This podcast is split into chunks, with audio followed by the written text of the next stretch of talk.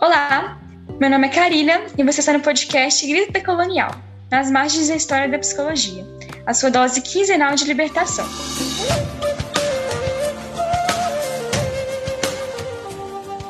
Decolonialidade, colonialidade, colonialismo e descolonização são termos que também te confundem? Se sim, você está no lugar certo. Porque hoje vamos conversar um pouquinho sobre esses conceitos-chave para entender que é a perspectiva decolonial.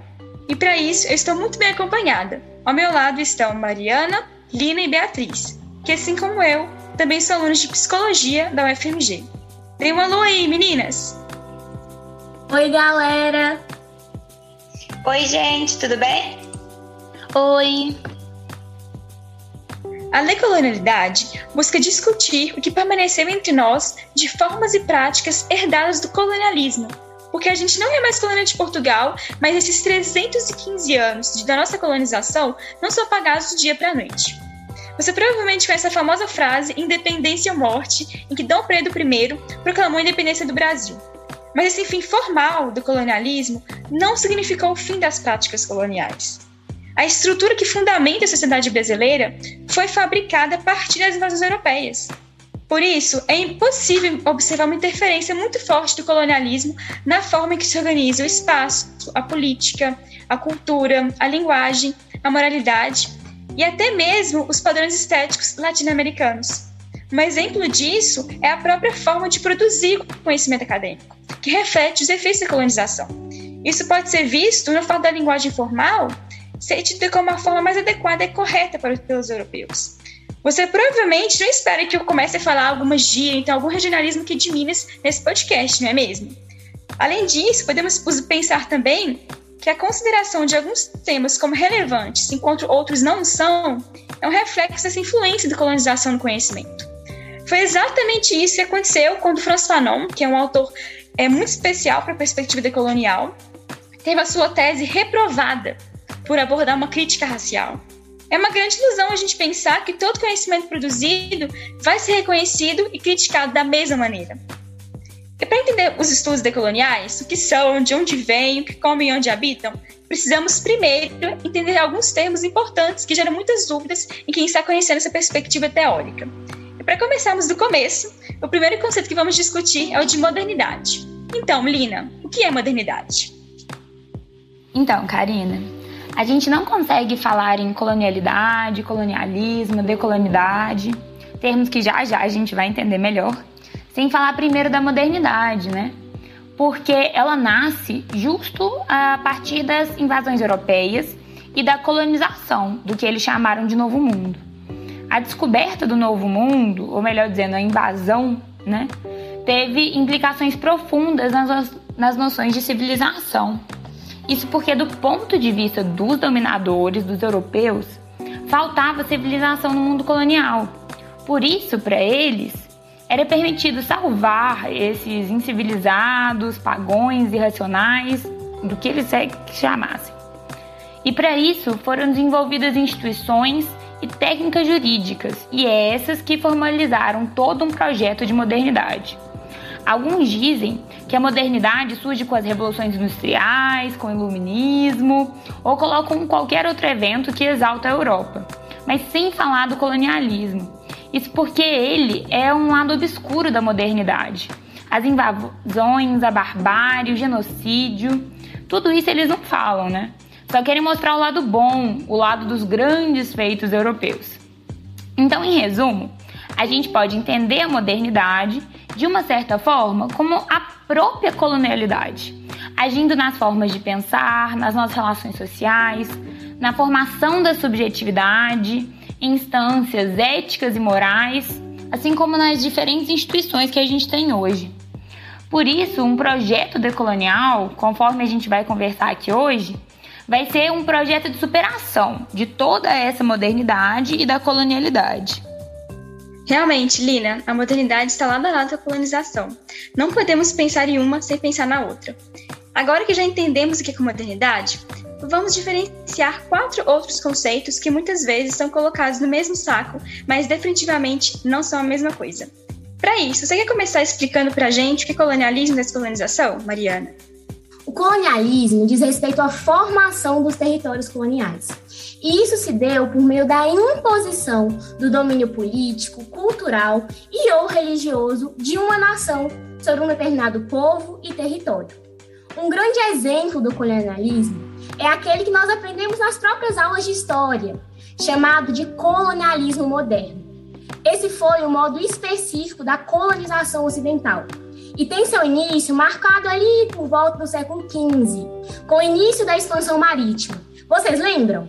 Nesse primeiro momento, o colonialismo moderno europeu foi comandado principalmente por Portugal e pela Espanha, os dois grandes países colonizadores nos territórios da América do Sul, onde impuseram um regime de exploração do trabalho e expropriação de terras. Além disso, uma segunda grande fase do colonialismo moderno, chamado muitas vezes de neocolonialismo ou imperialismo, se deu no final ali do século XIX, início do século XX, com a partição da África e de países da Ásia e do Pacífico pelas nações europeias, pautadas em um discurso progressista e de salvação desses países, que se utilizava de um falso universalismo para reafirmar a superioridade dos países imperialistas. Já a descolonização se refere aos momentos históricos de insurgência contra os ex-impérios e, teoricamente, indica a reivindicação de independência do colonialismo, já que os países colonizados recuperam seus territórios, como ocorreu aqui no Brasil. E esse processo ele pode ocorrer por meio de um acordo entre a colônia e a metrópole ou por meio de uma luta organizada.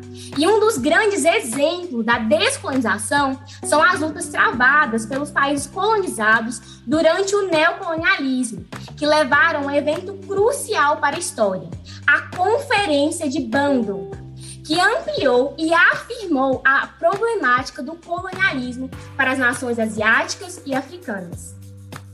Perfeito, Mariana. Então podemos entender que colonialismo é um processo de formação das colônias europeias e a descolonização é a libertação formal dessas colônias. Agora imagine que esses dois conceitos estão bem mais claros para os nossos ouvintes. Mas temos ainda outros dois conceitos que nos confundem ainda mais: a colonialidade e a decolonialidade. Lina, o que são esses conceitos e, pelo amor de Deus, qual é a diferença entre eles? Então, Karina, para entender esses conceitos, a gente vai falar aqui um pouco do Nelson Maldonado Torres, que é um dos autores do grupo que discute a modernidade e a colonialidade. Ele fala que a colonialidade é a lógica global de desumanização. Então, ela é capaz de existir mesmo na ausência de colônias formais. Um exemplo, para a gente entender melhor, tem o imperialismo estadunidense, né? Que, mesmo sem ter feito nenhuma colônia formal, ele foi capaz de exercer extrema influência em muitos países, impondo sua cultura e, consequentemente, desvalorizando a cultura de cada nação. Usando para isso a indústria cultural e massificando todas as singularidades. Então, resumindo, mesmo sem ter colônia, fez um processo de colonialidade. Já a decolonialidade, por sua vez, se refere à luta contra essa colonialidade e seus efeitos materiais, epistêmicos e simbólicos. Portanto, o fazer decolonial vai além da descolonização e é necessária depois que isso acontece. Ele pode se expressar de diversas formas, em vários aspectos. No saber, quando conhecemos a real história de exploração colonial, no ser, quando nos identificamos como latino-americanos, e no poder, pela legitimação da nossa autonomia política, por exemplo. Então, a colonialidade é a lógica de dominação por trás do colonialismo, e a decolonialidade é uma luta que procura questionar essa lógica. Com esses quatro conceitos bem claros, agora sim podemos prosseguir nossa discussão sobre os estudos decoloniais. Mas antes de tudo, o que é certo dizer? Estudos decoloniais ou estudo decolonial? Beatriz, você pode explicar isso pra gente? Claro, sobre isso, Karina.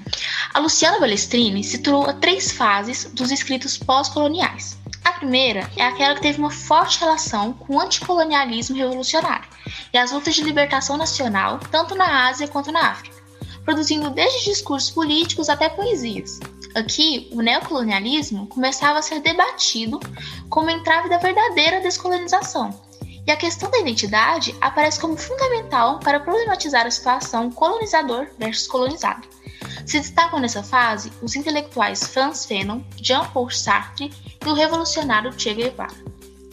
Depois, temos uma segunda fase que ela chama de pós-colonialismo canônico ou pós-estrutural. Foi inaugurada em 1978 com a obra de Edward Said, Orientalismo. Essa fase aborda questões sobre identidade que foram trabalhadas considerando as relações de poder entre classe, gênero e raça. Além de Said, também se destacam Gayatri Spivak, com seu livro chamado Pode o Subalterno Falar, Stuart Hall e Paul Gilroy, entre outros. A terceira, que é a que nos interessa aqui, é a fase decolonial criada em 1998, com o grupo Modernidade e Colonialidade. Radicaliza a crítica à modernidade e ao eurocentrismo, constrói seus argumentos com base em teorias não europeias que refletem sobre as dominações coloniais, a fim de promover a decolonização geral do indivíduo e da sociedade. Enfim, é por conta dessa pluralidade de pensamentos, de fases, de origens para o pensamento decolonial que nós falamos de pensamentos decoloniais, no plural, enfatizando que, diferente do colonialismo, não buscamos ideias e estudos de via única, mas visamos aqui, a partir do enfoque na terceira fase, a decolonização do ser, do poder e do saber.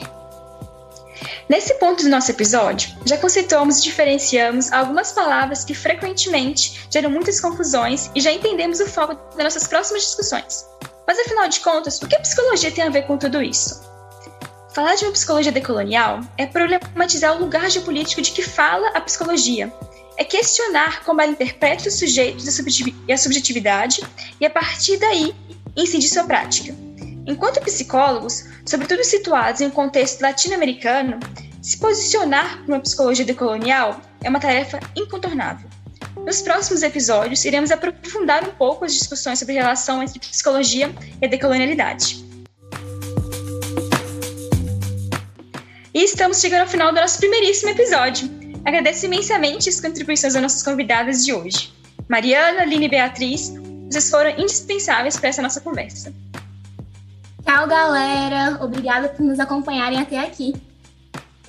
Muito obrigada a você, Karina. Até a próxima, gente. Obrigada pela atenção, pessoal. E a você, caro ouvinte, muito obrigada por nos ouvir até aqui.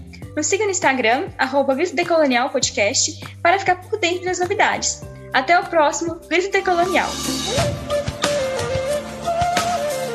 Este projeto é uma iniciativa dos estudantes de Psicologia da Universidade Federal de Minas Gerais, sob orientação da professora Érica Lourenço.